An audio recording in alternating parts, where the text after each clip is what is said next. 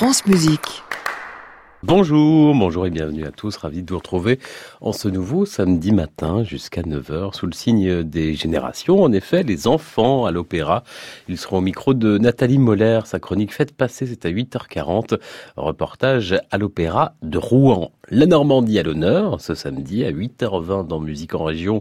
On retrouve, on retrouve l'Académie Bach d'Arc la Bataille et son drôle de projet pour célébrer le grand Jean-Sébastien. Et puis juste après 8h classique info week-end, le rendez-vous de nos chroniqueurs est en pleine révolte algérienne contre la candidature d'Abdelaziz Bouteflika pour un cinquième mandat. Antoine Becker nous racontera l'étrange financement de l'Opéra d'Alger. Thierry Lériteau, lui, nous emmène en Syrie tout en restant à Paris où la Philharmonie consacre ce week-end à ce pays de musique ravagé par la guerre tout euh, un cycle de concerts.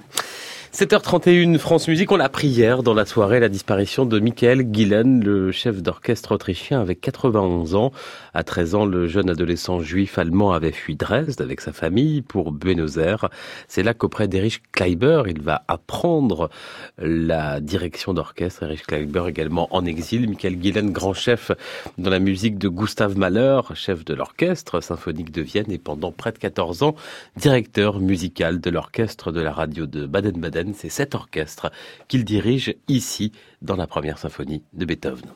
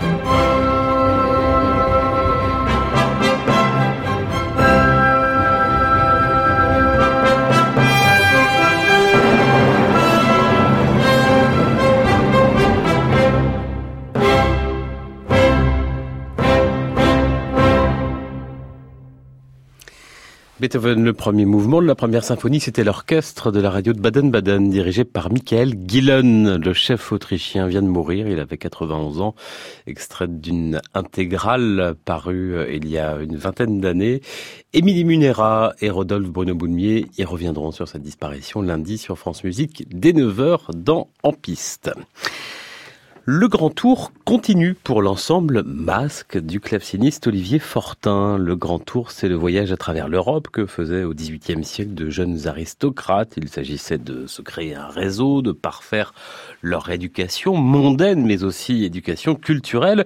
Et c'est sur ce modèle que l'ensemble baroque propose un programme qui transporte en une heure l'auditeur en Italie, en Allemagne ou en France, avec aussi des lectures d'un comédien.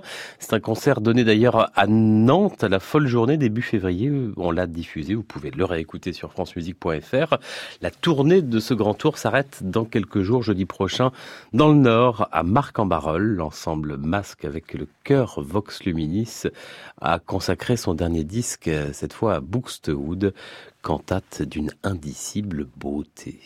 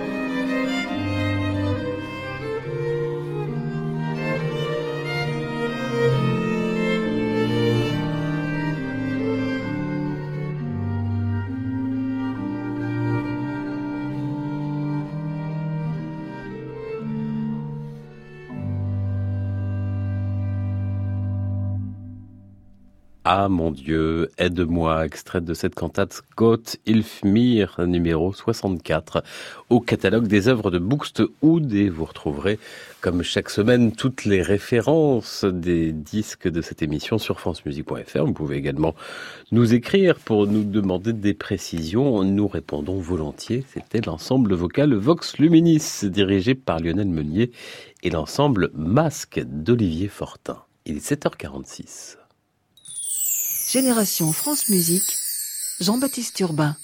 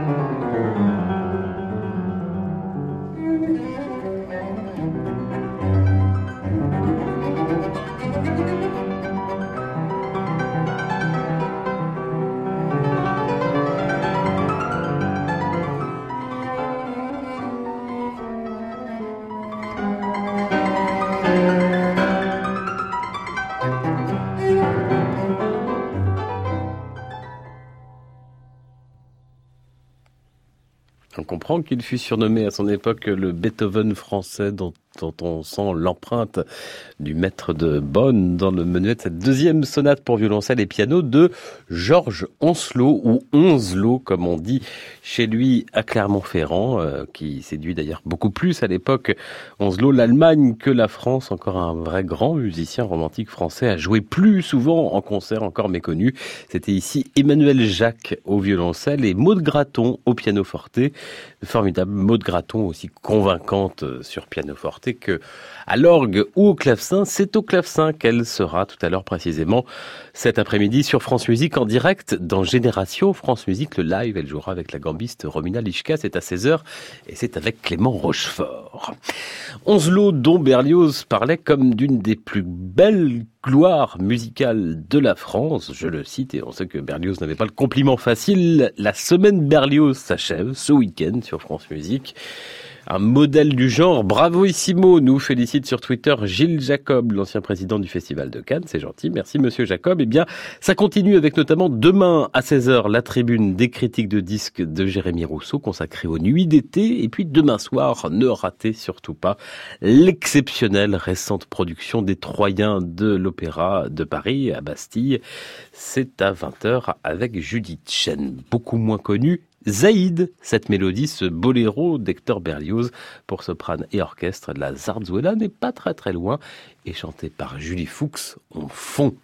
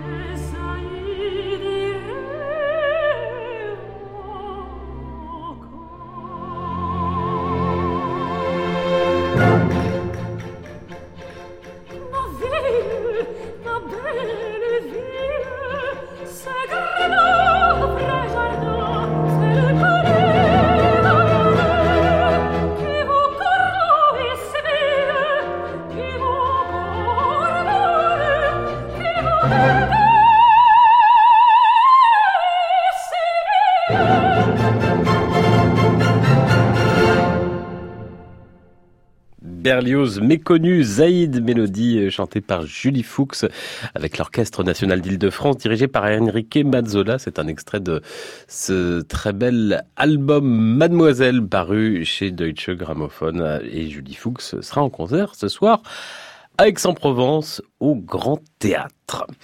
Berlioz, toujours à la une du quotidien La Croix ce matin. Fantastique Berlioz, c'est le titre du journal. Quatre pages consacrées au compositeur en partenariat avec France Musique. Un reportage notamment en Isère, chez lui, à la côte Saint-André. Et puis la symphonie fantastique jouée sur un piano à double clavier, c'est-à-dire un vis-à-vis Playel, comme deux quarts de queue emboîtés, dans une transcription de Jean-François Esser par Jean-François Esser et Marie-Joseph Jude. C'est une nouveauté, Harmonia Mundi, vous l'avez peut-être déjà entendu ces jour dernier sur France Musique. C'est notre cadeau du jour.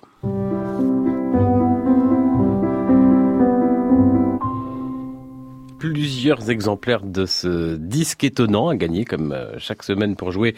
Rendez-vous sur francemusique.fr sur la page de l'émission Génération France Musique et la direction, l'onglet Contactez-nous avec la réponse et vos coordonnées. Chaque samedi, c'est à nouveau euh, le cas ce matin. On joue avec l'espace concert de francemusique.fr où vous pouvez réécouter les concerts de Radio France que nous avons diffusés, mais aussi les revoir en vidéo, comme ce récital du pianiste Boris Giltburg. Il jouait cette mélodie célèbre de Fritz Kreisler, transcrite par Rachmaninoff. Mais quel est son titre?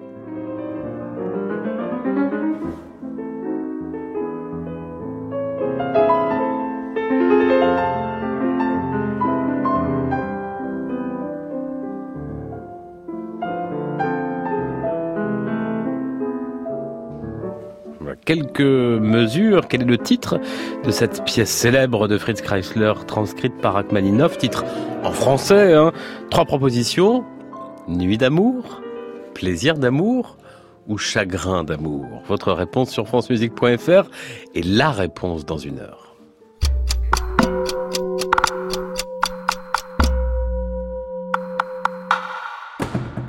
Il faut des qualités de diseuse, de raffinement, mais aussi une voix très corsée pour éclairer les nuits d'été d'Hector Berlioz et Théophile Gautier. Le chef-d'œuvre vocal de Berlioz est au programme de la Tribune des critiques de disques ce dimanche à 16h sur France Musique pour clôturer la semaine Berlioz. N'oubliez pas de voter pour votre version préférée sur francemusique.fr. À dimanche. En partenariat avec le quotidien La Croix. En mars, à la une d'Opéra Magazine, Ravière Camarena. Le ténor mexicain incarne Ernesto dans la reprise de Don Pasquale au Palais Garnier à Paris, entouré de Preti Yende et Michele Pertusi. L'occasion de montrer une autre facette de son talent. Opéra Magazine, en partenariat avec Dimanche à l'Opéra, l'émission de Judith Chen sur France Musique, le dimanche à 20h. L'opéra, comme si vous y étiez.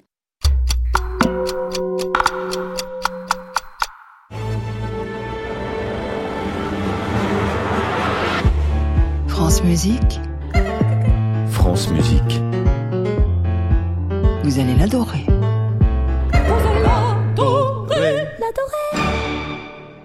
Bienvenue si vous nous rejoignez, il est 8h et c'est déjà l'été.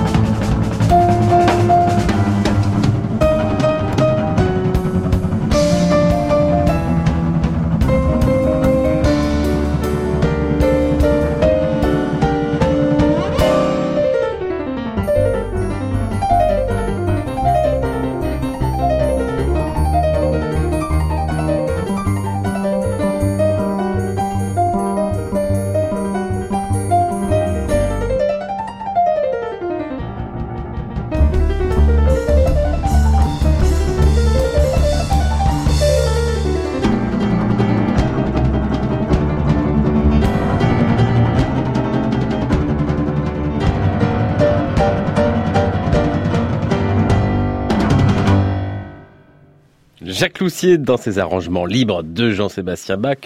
On l'a déjà écouté ces derniers jours, mais ici aussi de Vivaldi, l'été des quatre saisons avec son trio.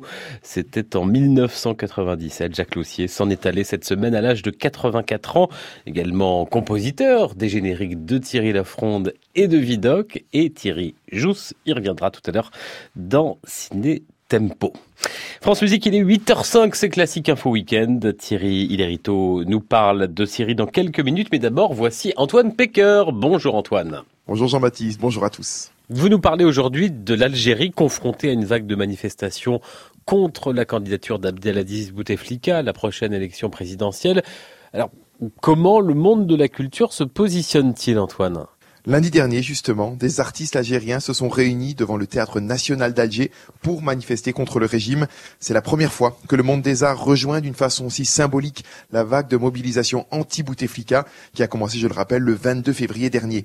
En Algérie, la position des artistes n'est évidemment pas aisée car certains sont soutenus financièrement dans leurs projets par l'État.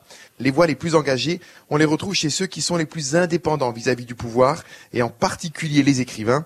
Il était temps s'écrit ainsi Yasmina Kadra dans une tribune à l'Obs, je le cite, La longue convalescence d'un peuple qui a subi le terrorisme deux décennies durant faisait craindre la démission, voir les Algériens prendre conscience des dangers qui menacent leur nation me rassure. Ce sont ces mots. Kamel Daoud, qui a manifesté avec la population, est sur la même ligne. Il est néanmoins inquiet. Le régime n'a pas de sortie de secours, pas de plan B pour le moment, et la tentation de violence est là. C'est ce qu'il a affirmé à nos confrères de RTL. Alors Antoine Pékin, il y a un autre acteur qui prend de l'importance en Algérie, et notamment sur le plan culturel, c'est la Chine.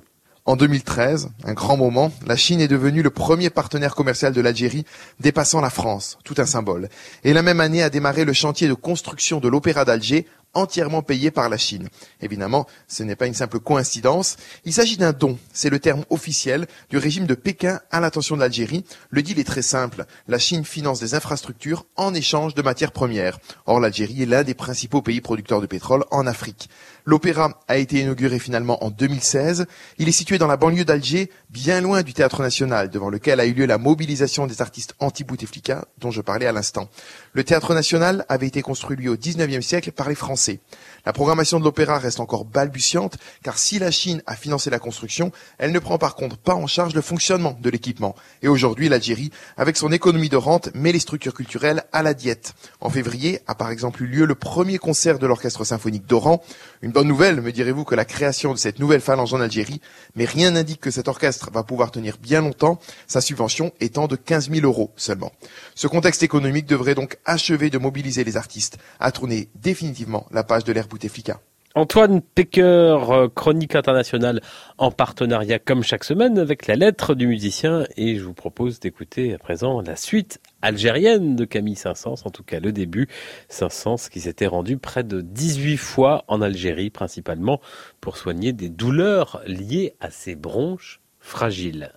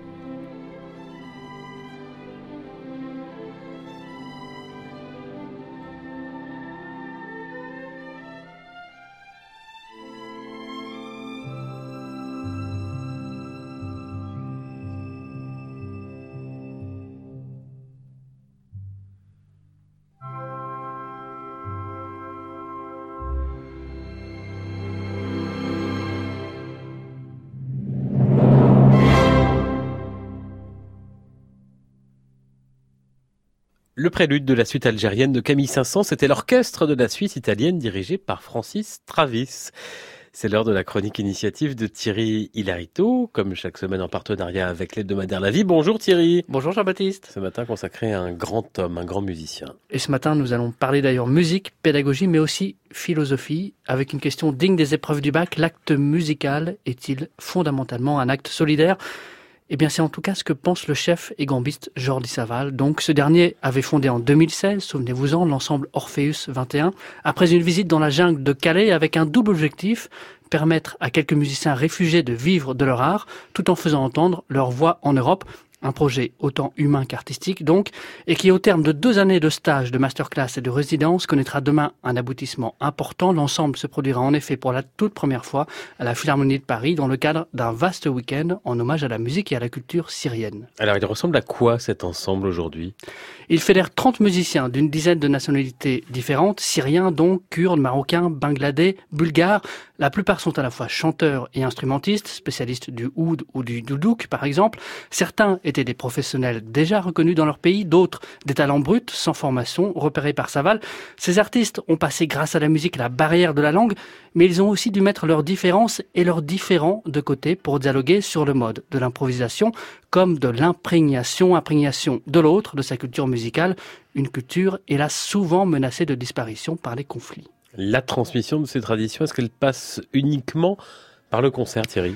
Non, et c'est là un aspect essentiel, quoique moins connu d'Orpheus 21, ces musiciens réfugiés sont allés pendant deux ans à la rencontre de centaines d'enfants, eux-mêmes réfugiés et déracinés partout en Europe, France, Allemagne, Catalogne, Italie. Des rencontres qui ont pris la forme d'ateliers hebdomadaires, de chants ou de percussions, centrés sur les répertoires de traditions orales de leur pays d'origine. En janvier 2018, un cinquième atelier français a vu le jour en Seine-Saint-Denis en partenariat avec le Festival de Saint-Denis. Au total, une quinzaine d'enfants de 8 à 12 ans ont pu y bénéficier de séances hebdomadaires. Cinq d'entre eux participeront au concert de ce dimanche en compagnie de quatre autres enfants. Ils y retrouveront les musiciens qui les ont encadrés, dont la marraine d'Orpheus 21, l'immense et magnifique chanteuse syrienne Waed Bouhassoun, avec laquelle Saval avait déjà enregistré en 2013 ce sublime chant sur des vers du poète syrien Adonis, Kalak, la couleur de l'angoisse. Et donc le concert, c'est demain Demain à 20h30.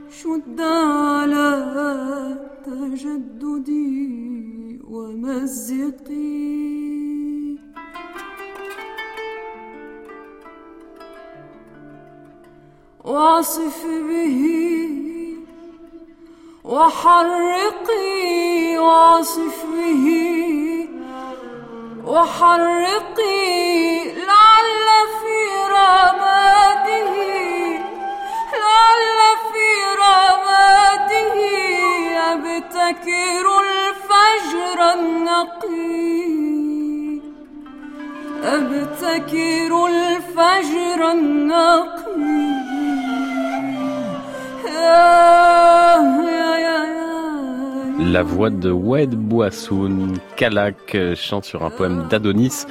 Wed Bouassoun qui sera demain soir donc avec Jordi Saval et son Orpheus 21 à la Philharmonie de Paris. C'est un très grand clarinettiste, tout simplement un vrai artiste, habité, ne ratez pas où qu'il passe le bien nommé Pierre Génisson à 32 ans.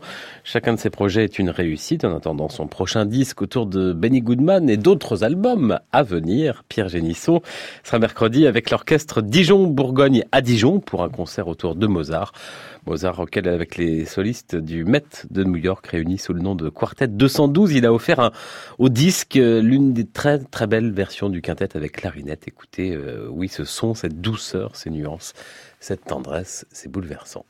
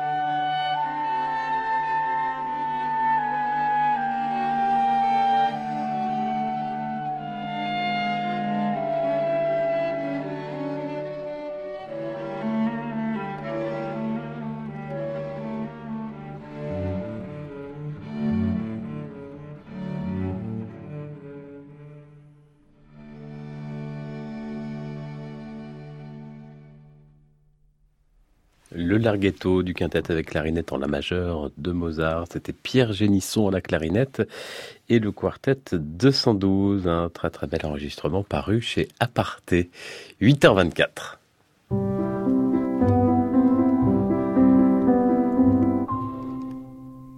Musique en région, on part à Rouen ce matin chez nos amis de France Bleu. Bonjour Jean-Paul Combet. Bonjour Jean-Baptiste. Directeur de l'Académie BAC d'Arc-la-Bataille. D'abord, c'est où Arc-la-Bataille? Arc-la-Bataille, c'est euh, un petit peu au nord de la Normandie, à quelques kilomètres de, de Dieppe, près de la mer. Son Académie BAC, donc, une Académie BAC, elle existe depuis plus de 20 ans. Quel est son but? C'est de défendre le répertoire de, la musique ancienne un peu sous toutes ses formes, depuis la musique médiévale jusqu'à la musique euh, baroque et même la musique romantique sur instruments anciens, et puis d'accompagner les, euh, jeunes talents.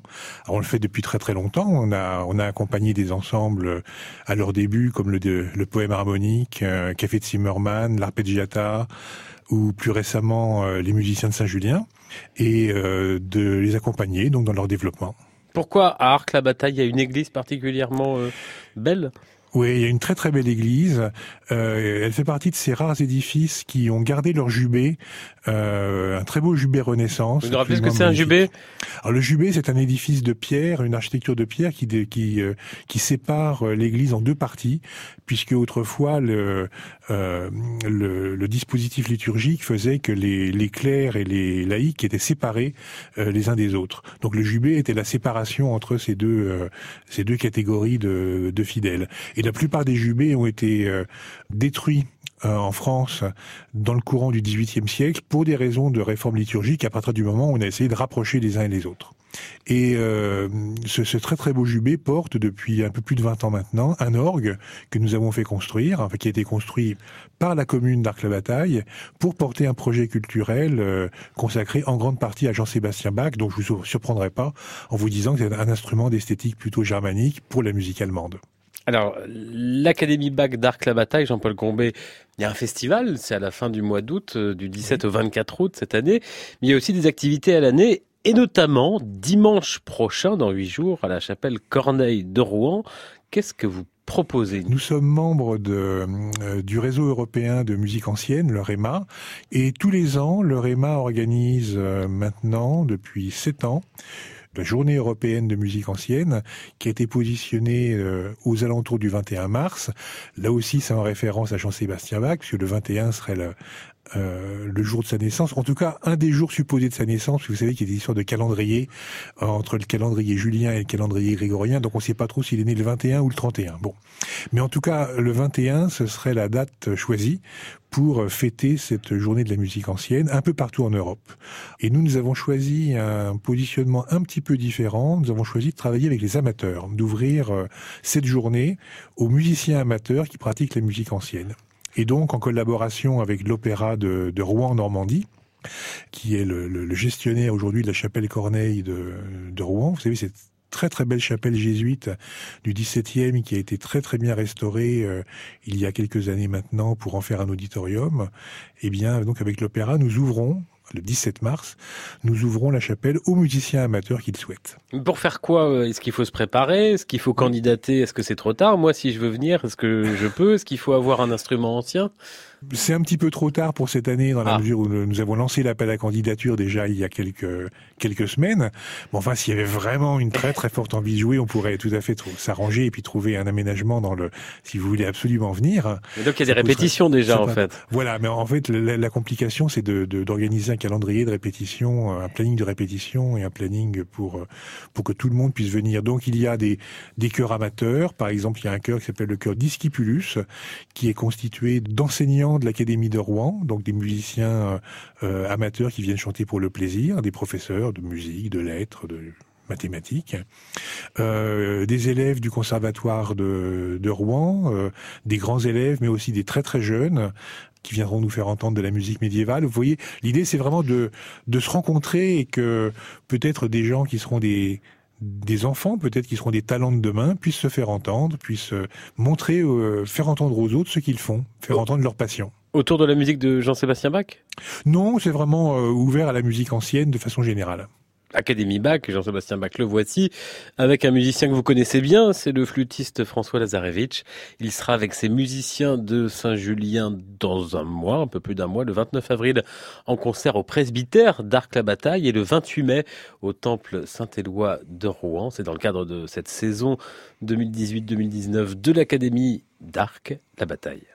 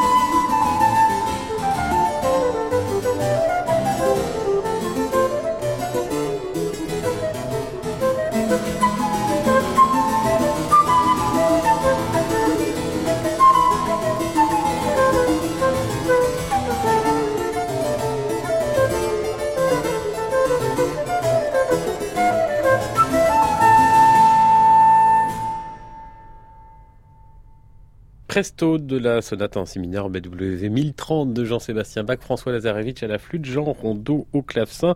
François Lazarevitch qui fait partie de cette saison, car il y a toute une saison.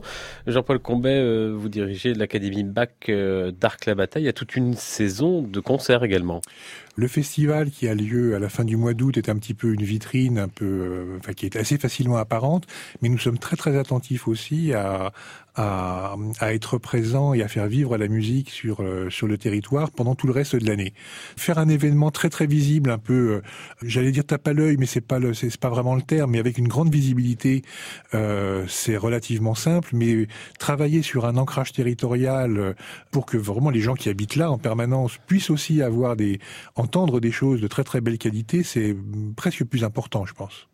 Jean-Paul Combet, attentif euh, au territoire, avec des concerts, disiez-vous, des concerts, mais également des ateliers. Euh, quels ateliers vous proposez?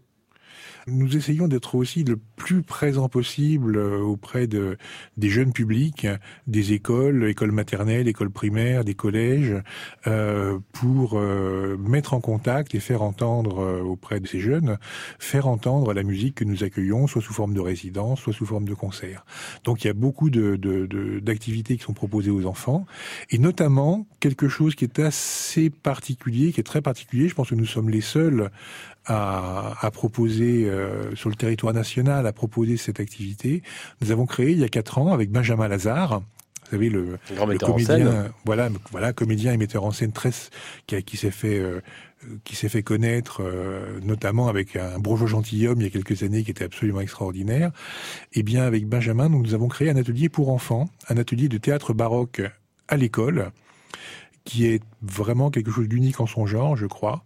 Donc pendant un an, chaque année, les enfants des classes de CM2 et maintenant de CM1 s'initient avec lui euh, à la déclamation, à la gestuelle, euh, à découvrir des textes comme des fables de La Fontaine, euh, des contes de Perrault, dans leur version originale. hein. Donc il y a quelques années, ils ont travaillé Peau d'âne en vers dans la version complète de Peau d'âne, compliquée. Et cette année, ce sera des extraits du Malade imaginaire et de et euh, de l'avare. Ce qui s'est révélé au fil des années, c'est une dimension éducative et sociale à laquelle nous attendions vraiment pas. C'est-à-dire que euh, ces enfants qui sont, euh, bah, je dirais, des enfants normaux d'une école de, de, zone un peu rurale, eh bien, à travers le théâtre baroque, on, ont découvert un instrument qui leur permet de d'améliorer leur concentration, leur participation à la classe, la mémorisation, euh, d'avoir de, des rapports différents entre eux, de, des rapports sociaux euh, les uns avec les autres qui n'étaient pas euh, simples d'emblée, des changements aussi dans la perception qu'ils peuvent avoir les uns des autres, parce que a pratiquement chaque année la surprise de voir un, un enfant qui est pas forcément un très très bon élève dans le cadre scolaire traditionnel, bah, se révéler sur scène et puis être absolument extraordinaire lorsqu'il dit euh, un, un extrait d'un conte de Perrault ou lorsqu'il dit euh, le chêne et le roseau de, de, de La Fontaine. Jean-Paul Combet, directeur de l'Académie BAC d'Arc-la-Bataille. Je rappelle donc ce rendez-vous, euh, même si on ne peut plus s'inscrire, on peut assister le 17 mars à cette journée Voilà. consacrée aux amateurs. C'est à Rouen, à la Chapelle Corneille. Et puis le prochain concert euh, de votre saison, c'est avec euh, The Curious Bard. Ça, ça se passe à Sainte-Marguerite sur Mer le 21 mars. Merci Jean-Paul Combet. C'est moi qui vous remercie.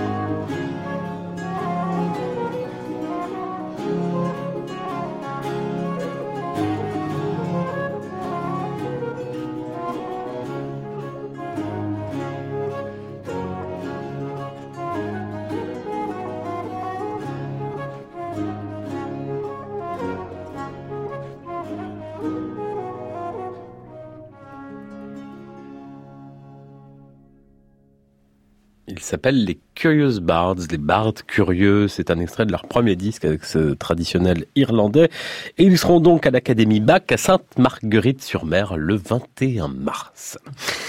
Le violoncelliste Henri de Marquette a des amis, beaucoup, et il les invite à jouer avec lui. Mercredi, c'est un classique band avec les pianistes Thomas Enco, Jean-Frédéric Neuburger, la soprane Raquel Camarigna et d'autres et d'autres dans l'esprit d'un salon de musique. Ça se passe à l'auditorium de la scène musicale à Boulogne-Billancourt. Un petit concert entre amis autour de Brahms. Alors la deuxième sonate pour violoncelle et piano n'est pas au programme, mais elle l'est ce matin dans Génération France Musique.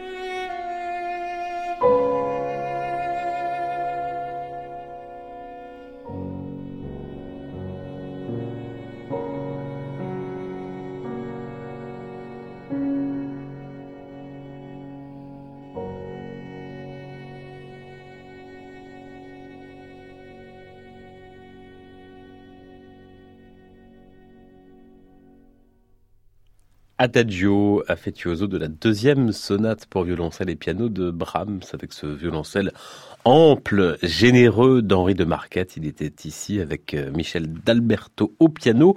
Henri de Marquette fait donc la fête à Brahms avec certains de ses amis. C'est mercredi prochain à Boulogne-Billancourt à la scène musicale. Il est 8h44. Vous écoutez France Musique.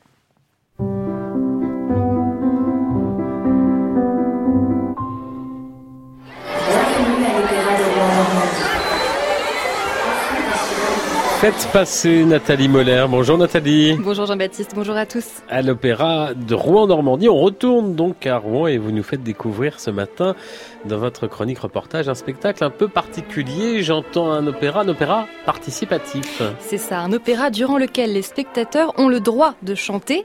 Enfin, vous allez pouvoir vocaliser sur la habanera de Carmen ou vous époumoner sur le célèbre air du Toréador.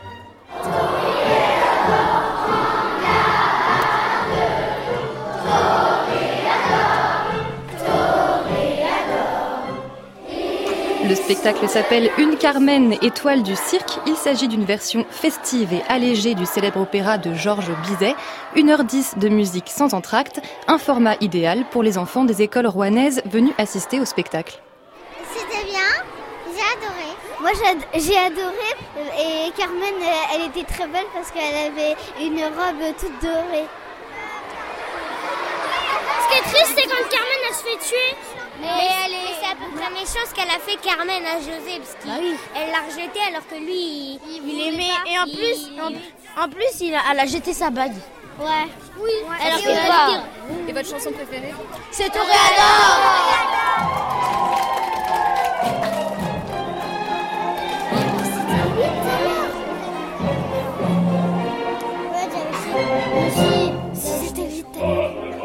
Ça papote, ça commente, mais quand vient le moment de chanter, les enfants sont tout à coup hyper concentrés.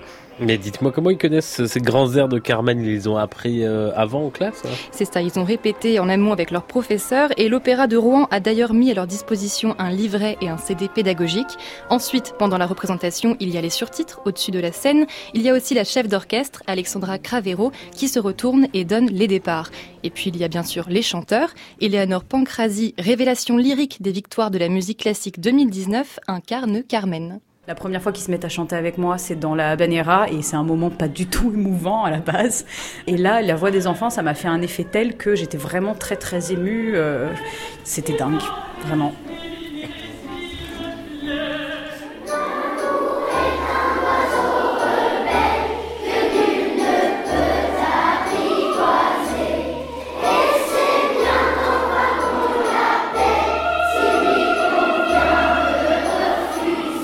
Genre de, spectacle-là, parce qu'aussi ça veut toucher vraiment un public très large et très jeune. Ça fait un spectacle qui ne réfléchit pas, c'est-à-dire euh, on n'est pas dans l'intellectuel, on n'essaye pas de, cacher, de, de lancer des messages, mais en même temps cacher, c'est-à-dire que on est dans l'opéra au premier degré et on parle aux gens de façon euh, normale et, et très euh, ludique en fait. Et c'est ça euh, qui il faut continuer ce travail-là parce qu'on forme le public de demain comme ça. Et bonne nouvelle Jean-Baptiste, les opéras participatifs ne sont pas réservés aux enfants. Ah. Il y a aussi des représentations dites tout public. Carmen, étoile du cirque, sera notamment à l'affiche du théâtre des Champs-Élysées à Paris les 12 et 19 mai prochains. Faites passer Nathalie Moller à retrouver aussi sur francemusique.fr avec des photos en plus. Merci Nathalie et à la semaine prochaine. Il aura 80 ans cette année. Maurice Bourg, légende du hautbois, le grand hautboïste français après Pierre Pierlot, soliste pendant 12 ans de l'orchestre de Paris, grand professeur non seulement de hautbois mais aussi de musique de chambre au Conservatoire supérieur de Paris. Maurice Bourg se raconte sur France Musique toute la semaine prochaine à 13h dans les grands entretiens. Un artiste à la parole rare, tour à tour truculent et ému, passionné et rigueur que j'ai eu le plaisir de rencontrer. Maurice Bourg qui dans cette série évoque son ami, son frère, dit-il, le suisse Heinz Holliger. Ils sont nés la même année, leurs deux filles sont nées le même jour et même si leurs sons diffèrent, quand ils jouent ensemble, chacun fait un bout de chemin au point qu'on ne sait plus qui joue.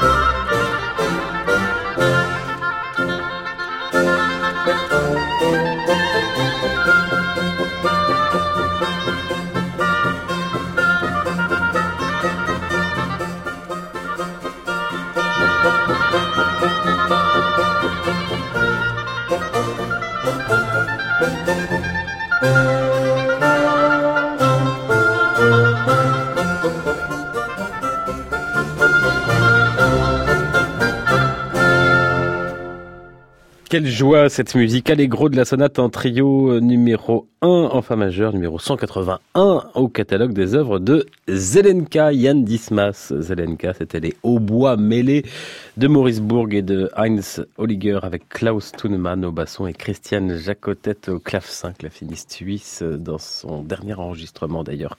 C'était en 1999. Les grands entretiens de Maurice Bourg, c'est la semaine prochaine à 13h sur France Musique et bien sûr à votre guise sur francemusique.fr et en podcast.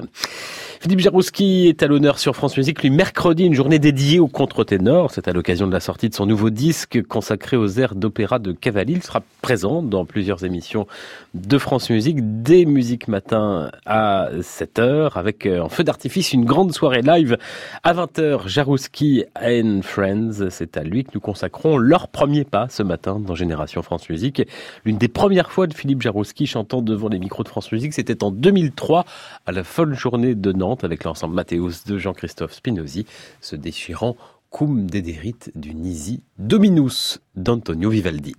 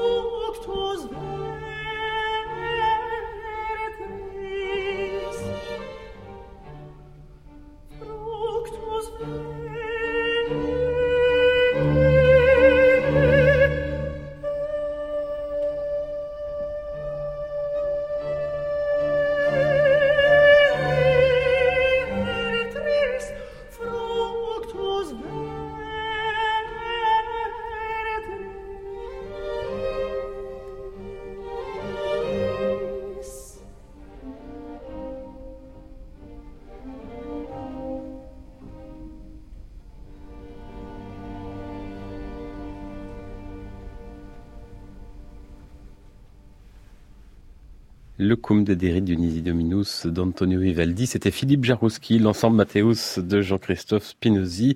En 2003, à la folle journée de Nantes, Philippe Jarouski, journée sur France Musique mercredi prochain.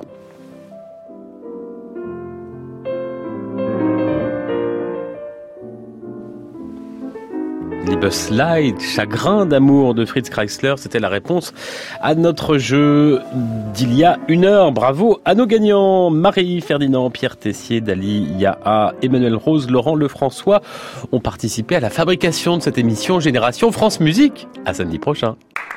À réécouter sur francemusique.fr.